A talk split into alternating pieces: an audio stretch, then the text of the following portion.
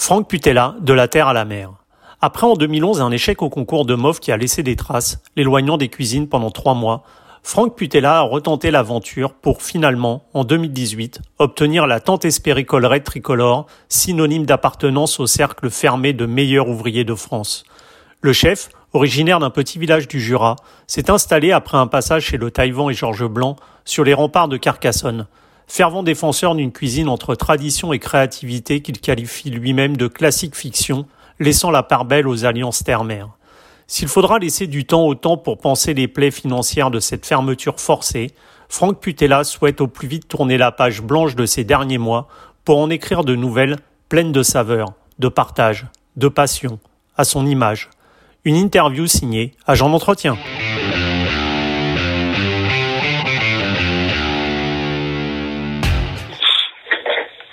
Chef Franck Putella, bonjour. Bonjour. Euh, Est-ce que chef chez vous, c'est ça a été un, un rêve d'enfance, quelque chose qui a germé dans, dans l'univers familial? Ça n'a pas forcément, euh, quand, quand on y réfléchit à la fin et, et après la suite de, de la carrière, vous vous dites que ça devait être, ça devait être euh, prédit.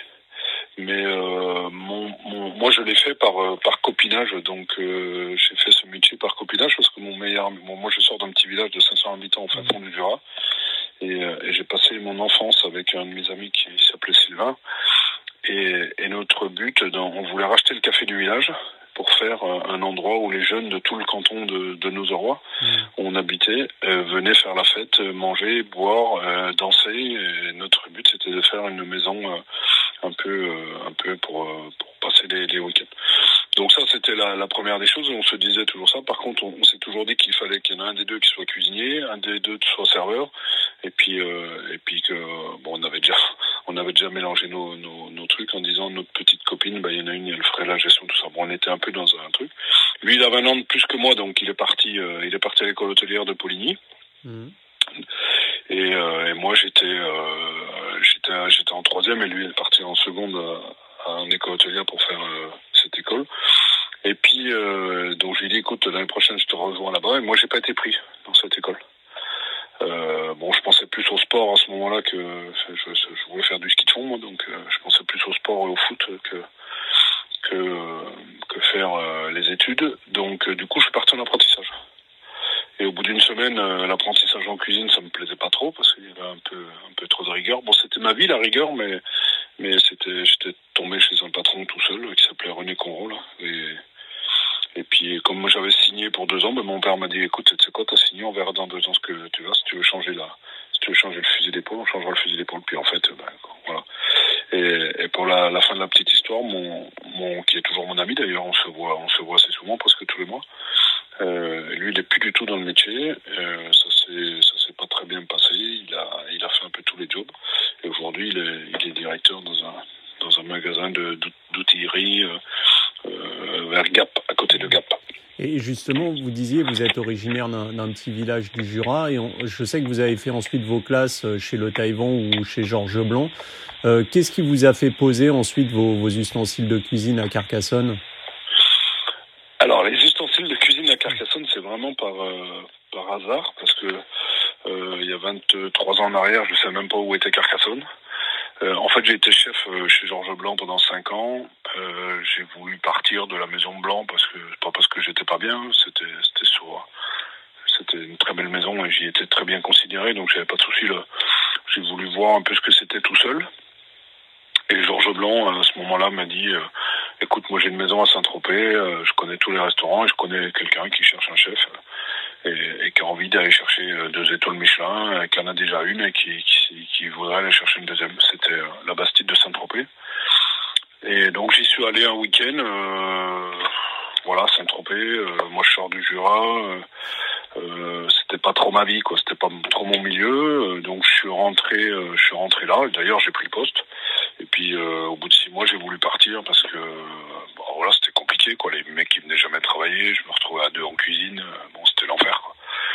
Et bon après mauvaise mauvaise entente avec le propriétaire, donc bon ça, ça, devenu un peu l'enfer. Mais à ce moment-là, il n'y avait plus rien qui qui qui sortait parce que j'ai fait la saison, j'ai fait l'hiver. Et à la fin de l'hiver, ben, début janvier, vous savez quoi, j'avais pas de mm. place pour l'année d'après, donc j'ai dit, bah tant pis, je recommence une année, quoi. Et puis ça ira peut-être de mieux en mieux, ou je sais pas. Donc j'avais commencé à monter une équipe avec des, des gars, moi, avec qui j'avais travaillé chez Jean Leblanc. Donc ça allait être mieux. Et puis un jour, bah, il y a le propriétaire d'Orient Express qui s'appelait Monsieur Charoud, euh, qui est venu dîner un, soir à la Bastille de Saint-Tropez avec le directeur général de de l'hôtel de la Cité euh, à Carcassonne qui devait ouvrir dans les dans les trois mois à suivre. Et en fait, ils ont fait une réunion de travail euh, à la Bastide un, soir. il y avait le directeur financier de, tout le groupe Orient Express. Et en mangeant là, à la fin du repas, ils ont demandé au maître d'hôtel de savoir qui était le chef, est-ce qu'on pouvait avoir son numéro de téléphone et tout ça. Et le lendemain matin à 9h, ils m'ont téléphoné en me demandant si, je pourrais prendre un rendez-vous avec eux à Carcassonne. Donc euh, ça le dimanche matin. Le lundi matin, comme j'étais en repos le lundi, le lundi matin j'étais à 10h à Carcassonne. Et puis à 18h j'ai signé un contrat avec eux et puis euh, voilà ça s'est fait là. Et puis et euh, aujourd'hui donc j'ai passé cette petite étape, j'ai passé une dizaine d'années avec l'hôtel de la Cité et puis un jour bah, je me suis en 2006 je me suis installé à mon compte. Mmh. Et, là, là aujourd'hui, chef, on, sort d'une période plutôt compliquée, donc de fermeture obligatoire de tous les restaurants et dont votre établissement fait partie. Comment se passe euh, concrètement la, réouverture? C'est un, enfin, et comment comment on sort de, de cette crise? C'est quelque chose qui va laisser des traces forcément dans le milieu euh, de la restauration? Bah, je pense que les traces, euh, elles sont déjà terribles dans tous les sens du terme. Déjà, vous faites on est aujourd'hui au mois de juin, on fait 50% de, de chiffre d'affaires par rapport à l'année dernière, la trace elle est là. Euh, maintenant, ce qui s'est passé, euh, bah écoutez, c'est, je suis pas, hmm. je pense que si on l'a fait, c'est que ça méritait d'être fait. Euh, qu'on ait mis une économie euh, mondiale à genoux, parce que je pense que tout le monde est à genoux. Et euh, on n'est pas à terre, mais à genoux. Mais je pense que si on l'a fait, c'est que ça devait Maintenant, bien sûr que ça va laisser des traces. La, la, le, la, gastronomie va changer déjà en parlant de la gastronomie, c'est-à-dire que vous voyez, tous les gens ont fait des plats emportés, tout ça, et ça continue. Mm. Donc euh, des repas à domicile, des plats emportés, donc il y a un autre, euh, on cherche autre chose. Maintenant, euh, j'espère que dans six mois, ça sera plus qu'un mauvais souvenir. Mais, euh, mais c'est sûr qu'il va se passer des choses. Des licenciements, il y en aura. Euh, des fermetures, il y en aura. Euh, mais par contre, comme je dis, il y aura des ouvertures et il y aura, il y aura aussi d'autres choses. Donc, il va, il va se passer autre chose. Voilà. Maintenant, il faut être à l'affût. Euh, faut pas avoir peur de, de changer le fusil d'épaule. Euh, moi, d'entrée, bah, écoutez, moi, j'ai maintenant j'ai un menu au déjeuner, un menu au dîner, et, et malheureusement, on peut plus rien, on peut plus faire autrement. Mm. Déjà, on n'est plus qu'un par poste parce qu'il faut là.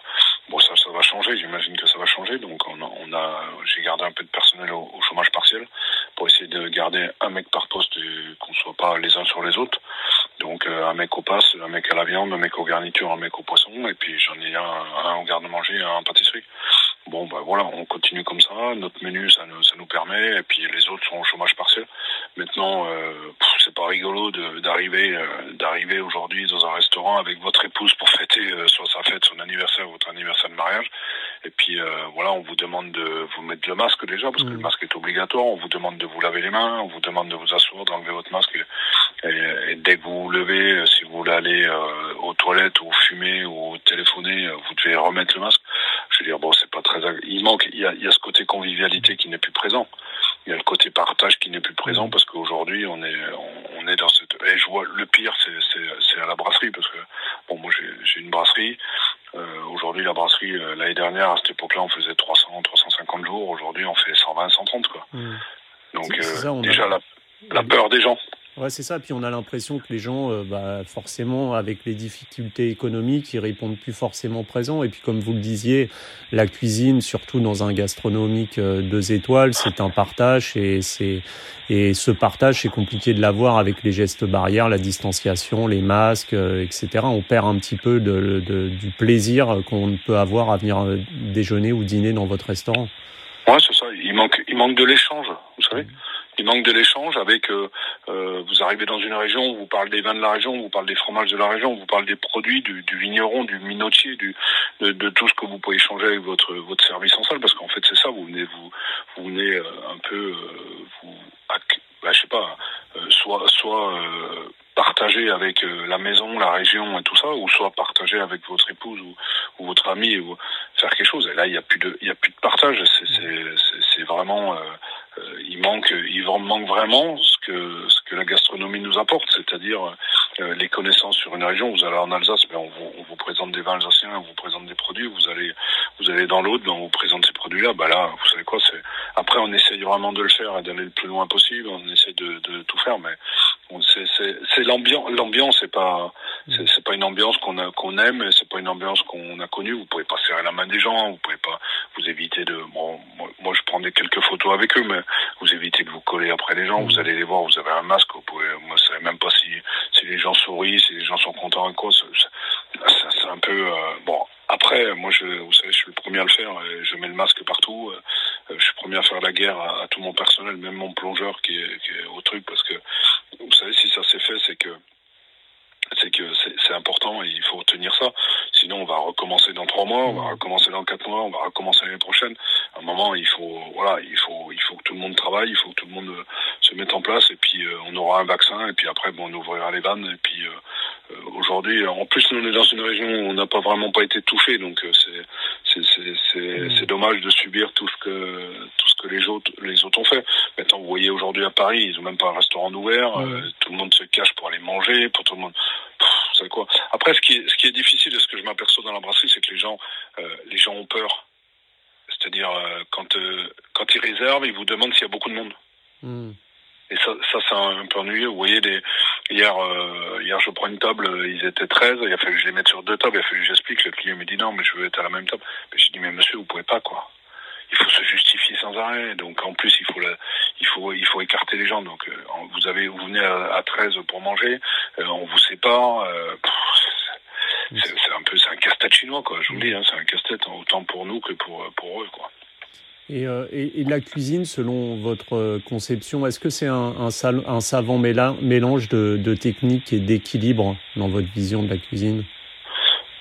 Oui, bah, chacun est, technicien forcément euh, la technique et ce que vous apportez après. Moi aujourd'hui, la, cuisine, vous savez ce que c'est. Moi pour moi, c'est c'est l'identité qui m'intéresse. Euh, aujourd'hui, on s'est on s'est on, on, a fait ces, ces classes dans certaines certaines euh, maisons classiques, pas classiques, contemporaines, pas contemporaines, euh, nucléaires, comme je dis. Si vous avez travaillé, chez, vous avez fait votre apprentissage chez le Bouli, vous faites pas la même chose que si vous avez fait votre votre apprentissage chez Paul Bocuse.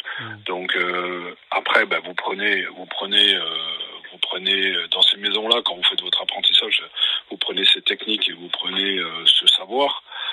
et après, quoi qu'il arrive, je dis toujours que vos racines elles reviennent au galop, quoi. Donc euh, moi je moi je vois ma, cuisine aujourd'hui euh, bon c'est avec la maturité parce qu'à un moment quand vous avez 30 ans vous n'êtes pas le même cuisinier qu'à 50 euh, vous, à un moment vous cherchez toujours des trucs à essayer de, de, de faire plaisir aux gens mais en fait vous faites pas votre cuisine aujourd'hui, moi, depuis, depuis que je suis installé à mon compte, moi, j'ai voulu m'installer à mon compte pour être libre. Moi, quand j'avais un directeur général qui me disait, vous savez, il faut faire des gougères euh, pour mettre au bar et pour servir aux clients parce que j'adore les gougères, bah oui, quand vous êtes chez les autres, bah, vous faites vos gougères, vous faites votre truc. Maintenant, c'est pas votre cuisine. Mmh. Euh, voilà. Bon, moi, je, je fais, moi, mon mélange, il est simple, il est, il est terre, mer. Euh, pourquoi la terre, pourquoi la mer? Bah, Je suis arrivé euh, au bord de la Méditerranée en sachant que je suis un mec de la montagne. Euh, donc j'aime bien mélanger un peu ce côté terre et mer. Mais la terre et mer, ils peuvent être une racine avec avec une noisette de mer. ça peut être ça peut être un foie gras avec avec un jus de crabe vert, ce que je fais en ce moment. Ça peut être une, une huître avec du filet de bœuf. Et mais toujours, je me suis toujours mis. Aujourd'hui, je me je me pose plus de questions quoi. Je, mmh je, je, je, sais, ça vient, ça vient, ça vient automatiquement. Hier encore hier, on a fait, on a fait, on a fait des essais avec du haddock, avec un, œuf de caille, parce qu'on a trouvé un mec qui nous faisait des œufs de caille euh, exceptionnels. Et eh ben, ça, ça, vient naturellement. On fait du un peu de haddock, un peu de légumes, parce que j'ai le potager qui est devant chez moi. Et euh, bon, bah, voilà, il n'y a même pas à se poser la question. Moi, c'est ça, c'est classique fiction. Pourquoi classique fiction? Parce que c'est les grands classiques de, de, de, la cuisine française. C'est tout ce que j'ai appris entre le Taïwan, Georges Blanc, euh, toute ma formation qui était euh, hyper classique, euh, disciple d'Escoffier et tout ça. Et puis aujourd'hui que j'ai modernisé un peu en, en, amenant un peu ce, ce côté mer dessus. Mmh. Maintenant, c'est c'est comme euh, c'est comme votre métier. C'est moi, moi, un moment aujourd'hui, pourquoi t'es es cuisinier? Parce que ma grand-mère, j'étais avec elle de longue pour pour faire à manger avec elle. Ma mère était une excellente cuisinière, mais euh, bon, vous dire que c'est elle, elle, qui m'ont qui m'ont donné ça, j'en sais rien. Euh, mais c'était et, presque prédestiné. Et ce style, justement, cette, cette association terre et mer dont, dont, vous parlez, il y a cette fameuse bouillabaisse au, au, foie gras euh, qui est à votre carte et qui est un classique de chez vous. Comment elle est née cette recette, justement?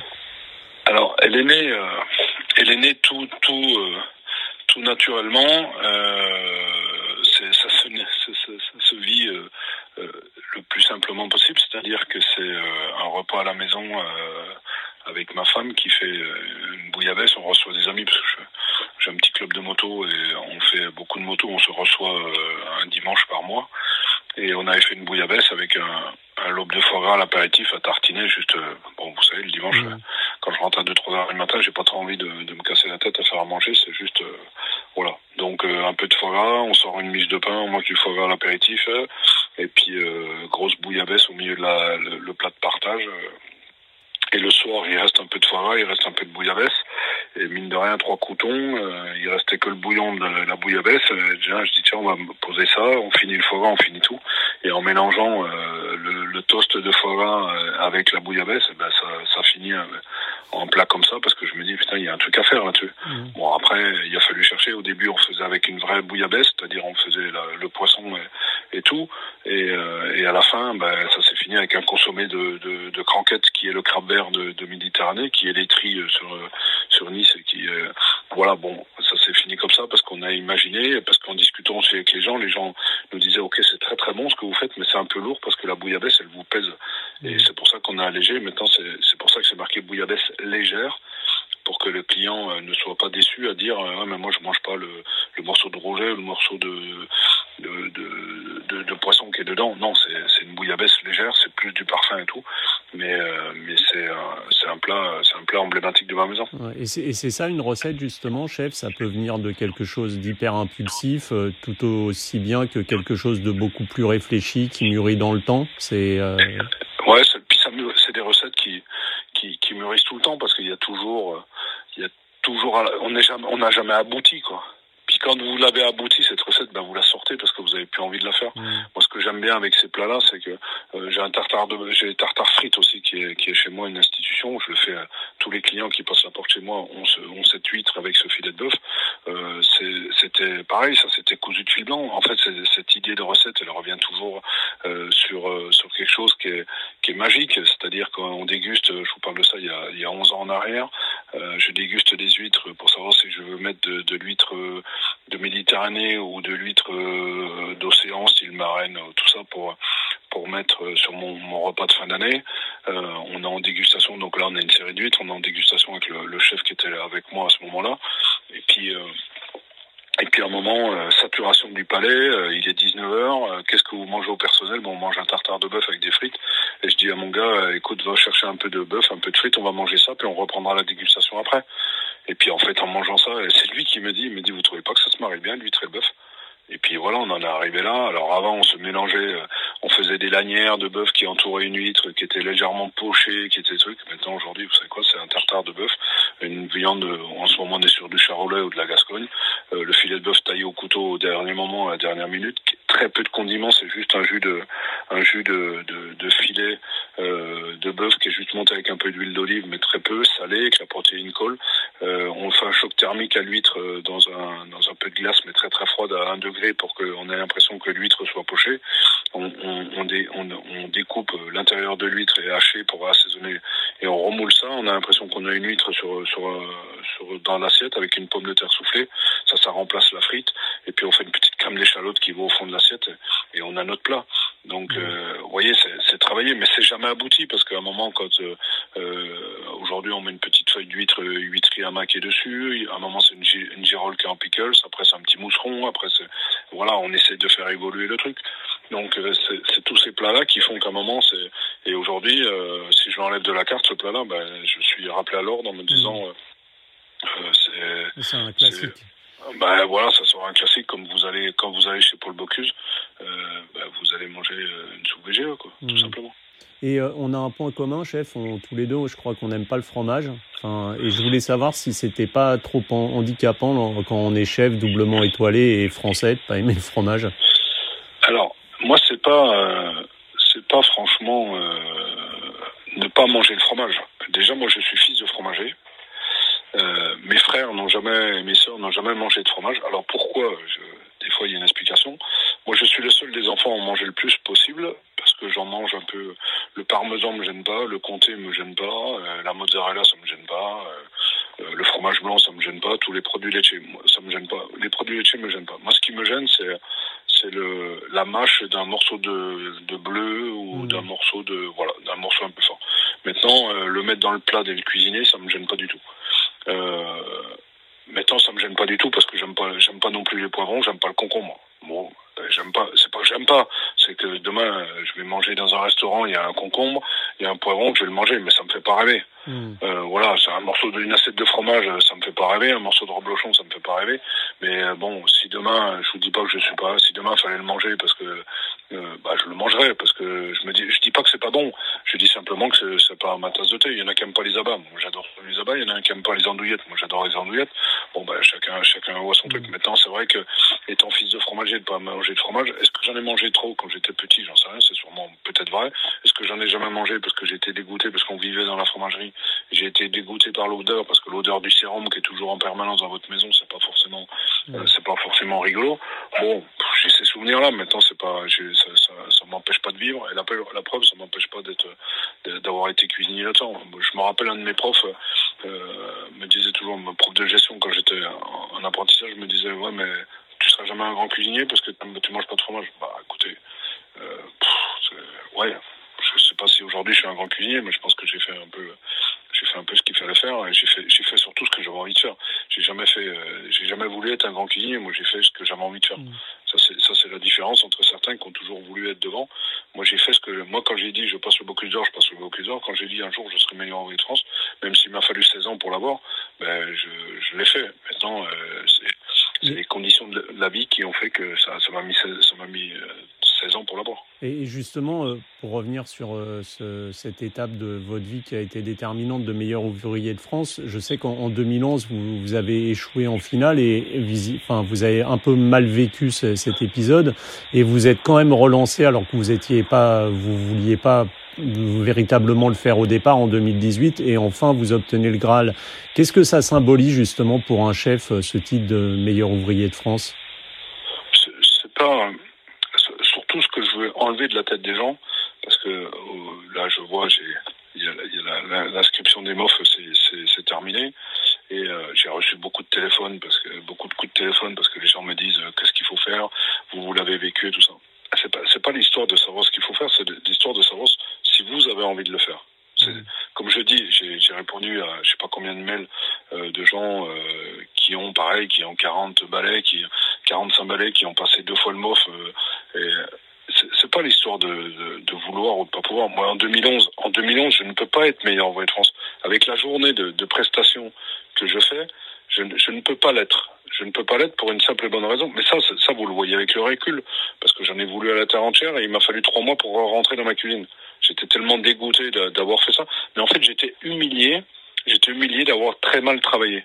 C'est ça, en fait. C'est ma rigueur qui a fait que ce jour-là, ben, il n'y avait rien qui allait. En fait, avec l'analyse, parce que l'analyse du, problème que j'ai eu en, en 2011, c'est j'étais tellement bien préparé, c'est-à-dire que j'avais, je m'étais, j'avais la finale qui, était là, qui était à portée de main. Euh, bon, comme tous les gens, euh, il y avait Philippe Mille qui était favori, il y avait Jérôme Nutil, il y avait, y Raoux qui était avec moi, il y avait tous ces mecs-là, on était là et euh, et tout le monde, ah ouais, il y avait une dizaine de favoris. Bon, bien sûr, j'étais dedans. En plus, euh, la télé sur le dos, parce que on m'avait demandé d'être suivi par euh, pour une émission euh, Vie ma vie ou C'est ma vie ou je sais plus ce que c'était. Euh, voilà, donc je les ai eu sur le dos pendant tout l'entraînement. mais j'étais tellement bien préparé. Le premier problème, quand je suis rentré dans la salle pour aller choisir mes ingrédients pour faire le dessert, parce qu'à ce moment-là, on rentrait dans une salle, j'étais en panique. C'est-à-dire, je savais, il y avait tellement de choses dans, ce, dans cette salle que j'étais en panique et je ne savais pas quoi prendre. Donc je suis ressorti au bout de 15 minutes, mais j'avais trois ingrédients sur mon, sur mon chariot. Et, et, je me rappelle d'un de, de, mec comme Michel Roth qui était là, qui me dit, mais vous prenez que ça? Bah, J'ai dit, vous savez quoi, je suis perdu. Et en fait, je me suis perdu dès l'entrée du concours. Mmh. Euh, je me coupe ce jour-là, donc l'histoire du chariot de dessert, je, ça va pas. Je me coupe euh, mon frigo, il y a la plonge qui se déverse dans mon frigo, il y a, il y a, il y a 20 cm d'eau dans mon frigo, euh, ça disjoncte tout, tout est, je, vis, je vis 5 heures et demie d'enfer. Et j'ai toujours dit, j'ai toujours dit, je ne, je ne le souhaite à personne. Hmm. C'est-à-dire même votre pire ennemi, vous avez tous les cuisiniers qui sont autour de vous. Bah, vous avez tout le Graal parce que c'est la finale du meilleur roi de France. Et là, et là, vous passez. En plus, vous êtes beaucoup d'argent, donc je m'étais mis un peu de pression. Euh, tout le monde m'attendait au tournant. Euh, je me suis installé à mon compte. Euh, bon, deux étoiles, une étoile, deux étoiles. Tout va bien, quoi. La vie est belle, quoi. Et là, d'un seul coup, bah toutes, même mes meilleurs amis. Euh, Christophe Baquier euh, passait, me disait putain vas-y euh, tape dedans. Et il voyait bien que j'étais à fond de calme et il y avait rien qui sortait. J'étais usé quoi. Je m'étais tellement entraîné que j'étais usé. Ben ça ça m'a permis de, progresser. En, 2000, en 2015 j'y vais aussi hein, je, suis candidat. Et, je passe au même endroit que Laurent Lemal qui était avec moi. Et, Laurent il va il finit il doit, finir premier. Et moi je finis deuxième à, à un point de lui. Et ils en prennent qu'un à Chamalières donc c'est lui qui y va l'année d'après vous savez quoi on y va ensemble moi je finis premier, lui il finit deuxième, et c'est moi qui y vais. Donc euh, tout ça fait qu'à un moment, euh, bon, j'ai beaucoup appris et, euh, et, je suis revenu en 2018 pour le passer et je me suis dit il y a plein de choses que j'avais marquées que je voulais pas faire. Je me suis je me suis entraîné de 8 heures le matin à 8 heures le soir. Euh, je travaillais pas la nuit, mon restaurant je l'avais laissé de côté, il y a mon chef qui était là, je m'étais organisé avec des copains à moi qui étaient venus m'aider et tout ça. Donc ça, ça, ça, a fait que je me suis, quand je suis arrivé, j'étais, j'étais clair, net et précis. Mm. Bon voilà, c'était, c'était. Mais autant la finale au Touquet que je que je fais en 2018, quand je sors, je me fais plaisir quoi. Et ma femme est là et je lui dis, tu sais quoi, c'est c'est obligé que j'y sois. Ce que j'ai envoyé, euh, je, je ne peux pas dire que je pourrais pas l'être. Maintenant, bien sûr que vous avez toujours le stress à attendre de 3 heures l'après-midi jusqu'à 19 heures le soir. Bien sûr que vous avez le stress. Mais quand vous, refaites le concours dans votre tête euh, à dire euh, est-ce que oui, est-ce que non, est-ce que machin, vous dites bon, vous posez toujours les questions. Mais quand je suis sorti, euh, quand Jacques Maximien me serre dans les bras et me dit putain, ce que t'as envoyé, je sais pas si ça gagnera, mais ce que t'as envoyé, c'était beau. Bon, vous savez, ça. Ça, bon, si, si j'avais pas été mof, j'aurais dit bon. Encore une fois, je suis en galère et voilà. Bon, bref, maintenant c'est passé parce que j'ai fait du beau boulot. Il y a, y a, pas à ce concours-là, il n'y a pas de, il a pas de, il y a pas de surprise quoi. Si vous faites bien le job, euh, vous l'avez. Faut pas faire le job pour être le premier avec 18 euh, sur 20. Faut bien faire le job. Mmh. C'est-à-dire, vous faites des bonnes choses. De toute façon, les, les 7 qui sont sortis, c'est les 7 qu'on vient travailler. Il n'y a pas, faut, et par contre, il faut respecter ce qu'on vous demande. Et moi, même à Marseille, il y a des choses que j'ai faites que j'étais sûr de, de, sortir parce que j'ai, même si j'avais été disqualifié, je, bon, je sais même pas les points que j'ai eu, mais hmm. voilà. après, après, c'est des, c'est des aventures qui sont difficiles, c'est des, aventures qui font très mal, donc il faut faire, faut bien, faut bien être clair. C'est ce que je dis souvent. Euh, euh faites attention, quoi. C'est, c'est des choses, les concours, c'est un autre métier. Il y a une part entière, il y a un autre, il y a un métier de cuisinier quand vous êtes chez vous, il y a un métier de quand vous faites des concours. Et il y a un autre MOF euh, qui euh, est très médiatisé actuellement, c'est Philippe Etchebest, qu'on voit euh, membre du jury de l'émission Top Chef. D'ailleurs, vous êtes passé cette année pour une épreuve au Casino de Paris qui a été remportée par Adrien Cachot. Ça vous inspire quoi, cette émission de télé et plus largement ces jeunes qu'on découvre par le biais du petit écran? Alors, moi, moi le, le, Top Chef, moi, je, alors je, je, pense que je suis pas le seul cuisinier, mais je regarde parce que ça m'intéresse. Ça m'intéresse. Alors autant Michel Saran que, que Philippe sont des copains. Euh, Paul Perret, je connais moins, mais je suis allé chez lui il y, a, il y a cinq ans en arrière à Shanghai pour aller manger chez lui. Donc je en plus, il est catalan, il est de chez nous. Donc, et, euh, mais euh, ça m'inspire, que c'est un tremplin qui est exceptionnel. Vous savez quoi Quand j'ai regardé mercredi dernier, quand ils ont sélectionné les deux finalistes, mmh. je suis très heureux pour pour les deux mais vous voyez, un mec comme le petit Mallory, 22 mm. ans, le mec, il, passe, mais il explose. Parce qu'après, il faut tenir médiatiquement. C'est comme l'histoire de quand vous êtes meilleur voyez de France. Les gens vous disent, oh, mais ça y est, maintenant vous avez tout. Non, l'aventure commence. C'est-à-dire, moi, je vois le regard de mes cuisiniers quand ils rentrent chez moi pour venir se présenter. Quand vous avez le colbe blanc-rouge autour du cou, c'est plus du tout, vous, vous dégagez plus la même chose. Vous devez être toujours exemplaire. C'est-à-dire, c'est un honneur d'avoir ce col au, autour. Vous l'avez, ok, vous l'avez peut-être mérité, mais faut, maintenant, faut, faut, faut, le, faut le véhiculer. C'est pas, c'est pas un truc euh, qui est dégueulasse et vous devez pas arriver avec une veste dégueulasse. Il y, a, une tenue vestimentaire, il y a tout ça. Mais tout ça, c'est le petit jeune là, à 22 ans. Après, il a sûrement des talents. Il a sûrement du talent. Il a sûrement beaucoup de talent même. Je pense qu'il a beaucoup de talent. Mais mais à un moment, il faut faire attention médiatiquement. Le gamin, il peut exploser derrière. Il faut mmh. l'accompagner, il faut tout ça. Il faut, faut, faire attention à toutes ces émissions. D'ailleurs, il y a des gens qui sont passés en quart de finale qu'on n'a jamais revus. Il y a des jeunes, on les a jamais revus parce que les jeunes, ils ont souffert. Moi, j'en, ai un ou deux que, j'avais, que j'avais emmené là-bas, euh, présenté. Ouais, les gamins, euh, il s'appelait Vincent Gomis, qui a, qui a, fait une, carrière. Maintenant, il est, à, à, Saint-Barth. Euh, il a été chez, chez Fréchon, il a été tout ça. Euh, c'est des mecs qui, qui, étaient des bons cuisiniers, mais ils sont passés là-bas, ça les a détruits, quoi. Parce que ça fait mal, quoi. C'est dur ce qu'ils font, hein. C'est pas. Mm. Moi, j'ai passé une journée avec eux. Je vous promets. On vous met là, vous faites le, truc. Ça passe une journée pour faire une émission. Vous avez vu, on a, on a, on a dû passer 10 minutes ou 8 mm. à 10 minutes sur le truc. Vous avez, vous y avez passé la journée. Hier, j'étais avec Michel Saran au téléphone. Je, je l'ai félicité parce que je trouvais que c'était bien ce qu'ils ce qu'ils avaient fait autant avec Philippe et tout ça bon on a des on a des relations qui sont autres qu'avec Hélène Darroze et, Paul Perrin mais mais c'est une, c'est une belle émission on peut pas et puis je pense que Philippe Etchebest c'est un mec ça lui colle à la peau ce truc là c'est c'est cousu de fil blanc quand vous le voyez vous, il était c'était obligatoire que lui il soit là dedans hmm. euh, Michel, euh, il, il, en joue, euh, il joue exactement ce qu'il ce qu'il fallait jouer. Il, il, vous savez, chacun chacun a son rôle là-dedans. C'est c'est le, le, le, copain toulousain avec l'amitié, le truc. Philippe, c'est quelqu'un de, de droit technicien qui il fait un peu peur. Philippe, vous n'avez pas, bah, comme euh, comme moi, je veux dire, moi les retours que j'ai eu de, de, on me dit ouais, mais vous avez fait peur aux gens. Non, j'ai pas fait peur aux gens. Je suis naturel et, et je suis pas là pour. Euh, je, je, me suis pas donné un jeu. J'ai fait, euh, voilà, on m'a demandé surtout, ne vous prenez pas la tête, faites ce que vous êtes. Bah voilà. Moi, le, le mec, celui qui gagne avec son, son flambadou. Adrien, Ouais, Adrien, bah écoutez, c'était exceptionnel. Mm. Moi, je vous dis franchement, moi, le, seul regret que j'ai eu de ça, c'est que je me dis, mélanger du foie gras, de, de, de l'huître avec le flambadou. Vous savez, moi, le flambadou, chez mes beaux-parents, tous les week-ends, il est dans la cheminée, il est toujours à chaud. Donc on fait ça tout le temps. Un lièvre, un lapin, une volaille, tout ça, on fait ça tout le temps. Il n'y a rien qui m'a choqué.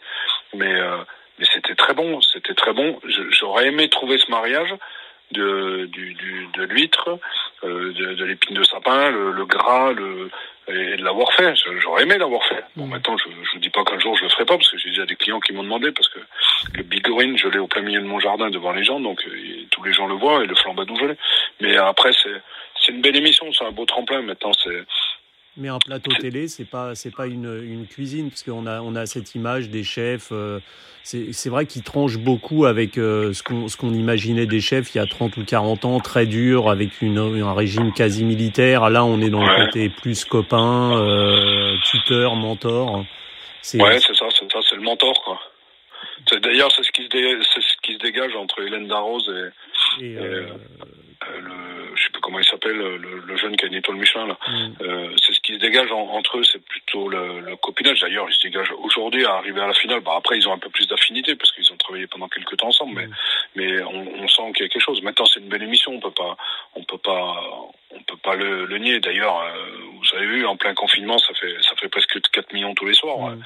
Euh, c'est quand même, c'est quand même des belles réussites. Ça, c'est pas, c'est pas, c'est pas anodin quand même. On peut pas. Euh, maintenant, euh, le monde rêve d'y aller. Tout le monde rêve, même s'il y a des gens, un mec comme Eric Fréchon, il est allé que cette année parce que euh, voilà, bon, il cautionnait pas forcément euh, euh, ce, ce truc-là, mais bon, aujourd'hui, on y va parce que parce que quand même, c'est une, c'est une belle vitrine quand même. Non, c'est sûr, c'est une belle vitrine. Ça, ça met en lumière une, une, profession, ça met en lumière aussi des jeunes talents comme, euh, comme Mallory, Adrien, ah, ou, qui, sont, qui sont très, enfin, plein de bonnes idées, etc. Mais c'est vrai qu'il doit y avoir un changement entre ceux qui voient Top Chef et qui s'imaginent que la vie en cuisine, c'est comme ça. Parce que vous qui êtes à l'intérieur, je suppose que ceux qui travaillent avec vous, c'est quand même quelque chose de plus, plus dur au quotidien que ce qu'on voit sur les plateaux, comme vous le montriez. Bien sûr que c'est plus dur. Le, le seul truc, le, le, le, seul truc qui me gêne dans cette émission, c'est le gaspillage. Mm. Ça, ça me. Vous voyez, l'autre jour, il y avait l'émission avec le turbo en vessie. Ouais, j'ai vu, oui. Mm. Quand on prend en plein cœur le turbo comme on l'attaque, là, quand vous savez ce que ça coûte une pièce de turbo comme ça, là, c'était entre 8 et 10 kilos, euh, ça vaut 40 balles le kilo. Bah, pff, attention, moi, moi, vous voyez, le, le seul truc qui me gêne là-dedans, c'est ça c'est, c'est euh, il y a des fois c'est bien fait où ils font une émission, euh, euh, mais mais il y a des moments faut, faut pas le montrer. Ça, ça, moi, ça me fait mal au cœur de voir des trucs comme ça. Maintenant, maintenant j'imagine que le, moi, je vois hier, hier midi, j'ai quatre tables qui m'ont dit qu'ils m'avaient vu un Top Chef. Donc, le, le, le, le celui qui regarde, qui est client dans votre restaurant, qui s'assoit, il, il le voit peut-être pas ça, mais je suis sûr que tous les cuisiniers le remarquent ça. Hmm. Et suis sûr qu'il y a des cuisiniers qui ne qui ne veulent pas aller euh, sur ce sur ces plateaux parce que parce qu'il y a des y a des choses qui sont aberrantes. Euh, voilà. Maintenant, euh, moi, un mec comme petit comme petit Pierre Pierre Roger qui est à Béziers, qui a fait, je crois, il a fait deux fois ou trois fois. Il a gagné. vous allez chez lui, c'est plein tout le temps. tout ce qu'il fait, c'est bien. C'est ça a été un bon ça a été un bon tremplin. Maintenant, lui, il s'en est servi, il est médiatique euh, pas possible. La Coupe du Monde de rugby, c'est lui qui est dessus. Le sel, le sel, le sel fin, là, il a, il a sa tête sur tous les morceaux de sel que vous voyez dans les supermarchés. Bon, c'est, attention, hein, c'est, une machine, hein, c'est pas, c'est pas une rigolade. C'est pour ça que c'est, c'est vraiment une belle émission.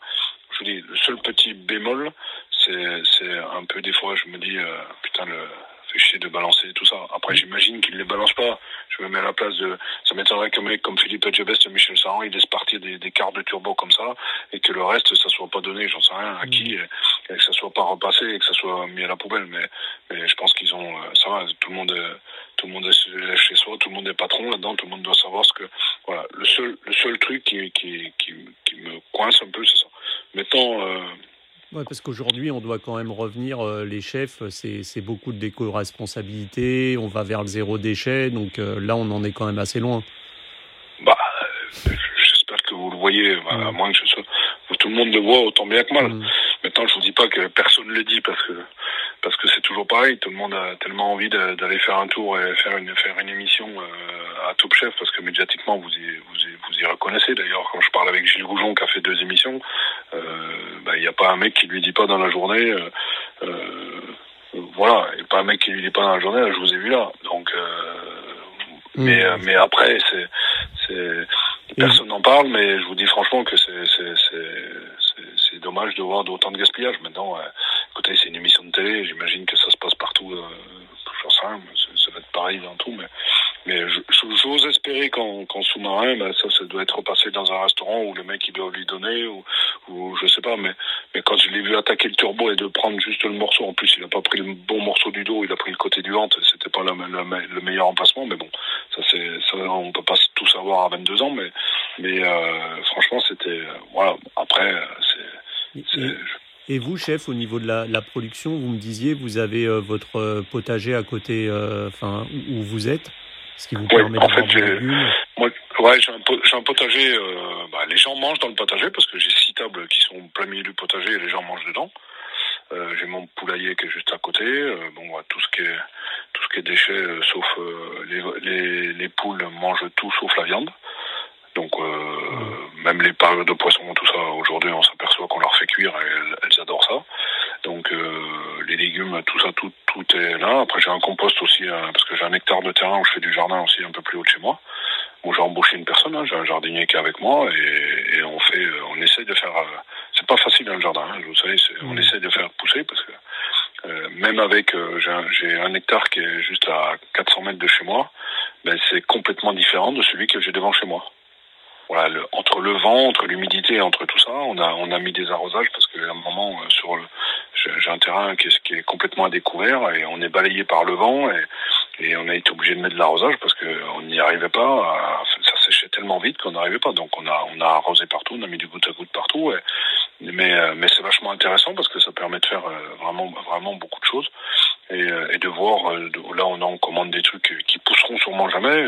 Mais bon, on, essaie de les faire pousser avec. On se renseigne surtout. C'est un enrichissement personnel qui est, vraiment. alors ça, pareil. Hein, je, dis toujours, euh, mon père est un excellent jardinier et à la retraite, euh, ils ont euh, ils ont presque 600 mètres carrés de jardin à tous les deux et ils sont passionnés à faire pousser des variétés, des trucs. Moi, je vous dis pas qui m'a donné ça, mais moi ça ça, ça m'intéresse beaucoup et c'est et je trouve c'est vachement enrichissant, enrichissant et tous les matins vous partez. Là, ce matin, on est allé avec avec mon chef, on accueille les framboises, on les met sur les tartelettes à midi et ce soir et c'est fini, ça part.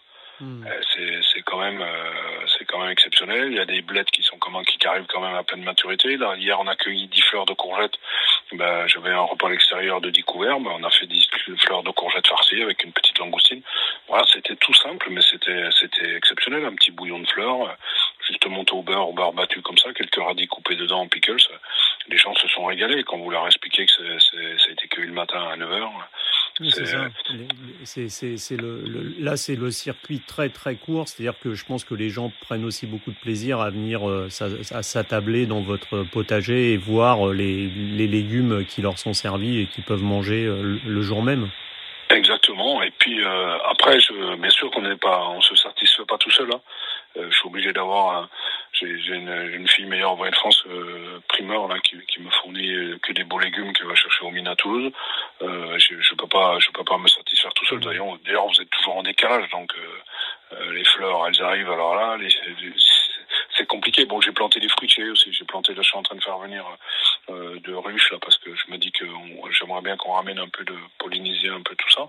Donc on essaie de voir avec mon jardin. En plus on se régale avec le jardinier donc il y a un échange qui se fait aussi qui est, mmh. qui est exceptionnel dans, dans tout ça. Donc c'est sympa quoi. C'est sympa. Et euh, dernière question, chef, si, si je vous invite à dîner, je vous prépare quoi pour vous faire plaisir? Ce que vous avez envie de me faire plaisir. Du Mais surtout euh, la simplicité à l'état pur et, et euh, j'aime pas les choses J'aime pas les choses. On essaye de me de, de m'en mettre plein la vue, ça m'intéresse pas. Euh, dimanche dernier, j'étais invité. Vous savez quoi La dame, elle m'a fait des tomates farcies servies sur du riz. J'ai l'impression que ma grand-mère était passée par là et avait fait ça. Et vous savez quoi Je me suis régalé. Et d'ailleurs, euh, au plat du jour à la brasserie, dans la semaine, on a on a fait des tomates farcies euh, avec toutes les viandes, avec un, un pot-au-feu qui a été cuit. On avait fait cuire des épaules d'agneau qu'on avait tout mélangé dedans. On avait fait trois viandes. Et je vous savez quoi C'était c'était c'était tombé par terre. Donc faut pas faut pas mais vous savez pourquoi les cuisiniers sont jamais invités à, à dîner chez les gens? Parce qu'ils ont peur de leur faire et de leur montrer. Mais non, mais faites simple. Faites simple. Faites avec euh, le cœur, c'est ça? Bah, c'est le cœur, le partage. Et on n'est pas là pour juger et puis euh, et puis euh, et puis essayer d'avoir une étoile. On, on, s'en fout de ça. Même même moi, à mon métier, je suis pas là pour savoir si je vais avoir une étoile, deux étoiles ou trois étoiles. Moi, je suis là pour faire plaisir à tous les clients qui vont passer la porte chez moi. Et ça, c'est ça, c'est. Il m'a fallu longtemps pour pour comprendre ça. C'est ça s'est pas fait de, jour au lendemain. Mais aujourd'hui, moi, vous savez, ce qu'il ce faut, c'est qu'il y a 60 clients qui passent la porte tous les jours. Bon, le reste, ça m'intéresse pas. Moi, je vous dis pas que Michelin ne m'intéresse pas, mais mais aujourd'hui j'ai deux étoiles, si demain j'en ai une et si demain j'en ai trois, euh, ça va continuer. La seule chose c'est que j'aurai un peu plus de clients si j'en ai trois, et puis j'en aurai un peu moins si j'en ai plus qu'une.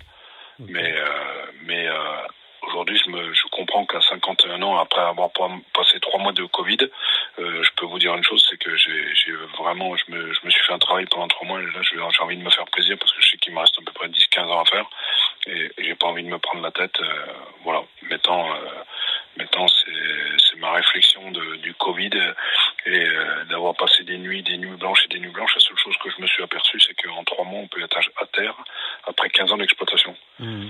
Et pourtant, bien gérer, bien faire attention à tout. Vous êtes en cuisine en permanence, vous gérez vos produits, vous gérez vos hommes, vous gérez, vos clients. Vous apercevez qu'en trois mois, on peut vous faire très mal et vous pouvez rester sur le carreau avec tous les investissements qu'on fait tous les ans, on rechange la salle, les machins, les trucs. Et ben cette année, j'aurais pas dû faire d'investissement, ben je les ai fait, ben je vais les assumer. Ça va me prendre sûrement une ou deux années de plus, mais tant pis, je vais les assumer. Mais euh, voilà, aujourd'hui, j'ai appris beaucoup de choses et, et, euh, et j'espère que, que ça ira beaucoup plus loin et qu'il y, aura pas trop de mes copains qui seront qui seront pris dans, dans la tenaille parce qu'il y en a qui vont qui vont coincer dans la tenaille et il faut il faut passer à côté. Maintenant, faut, faut faire attention quoi. Ok, chef. Bah, écoutez, merci beaucoup pour votre témoignage et euh, j'espère à, très bientôt.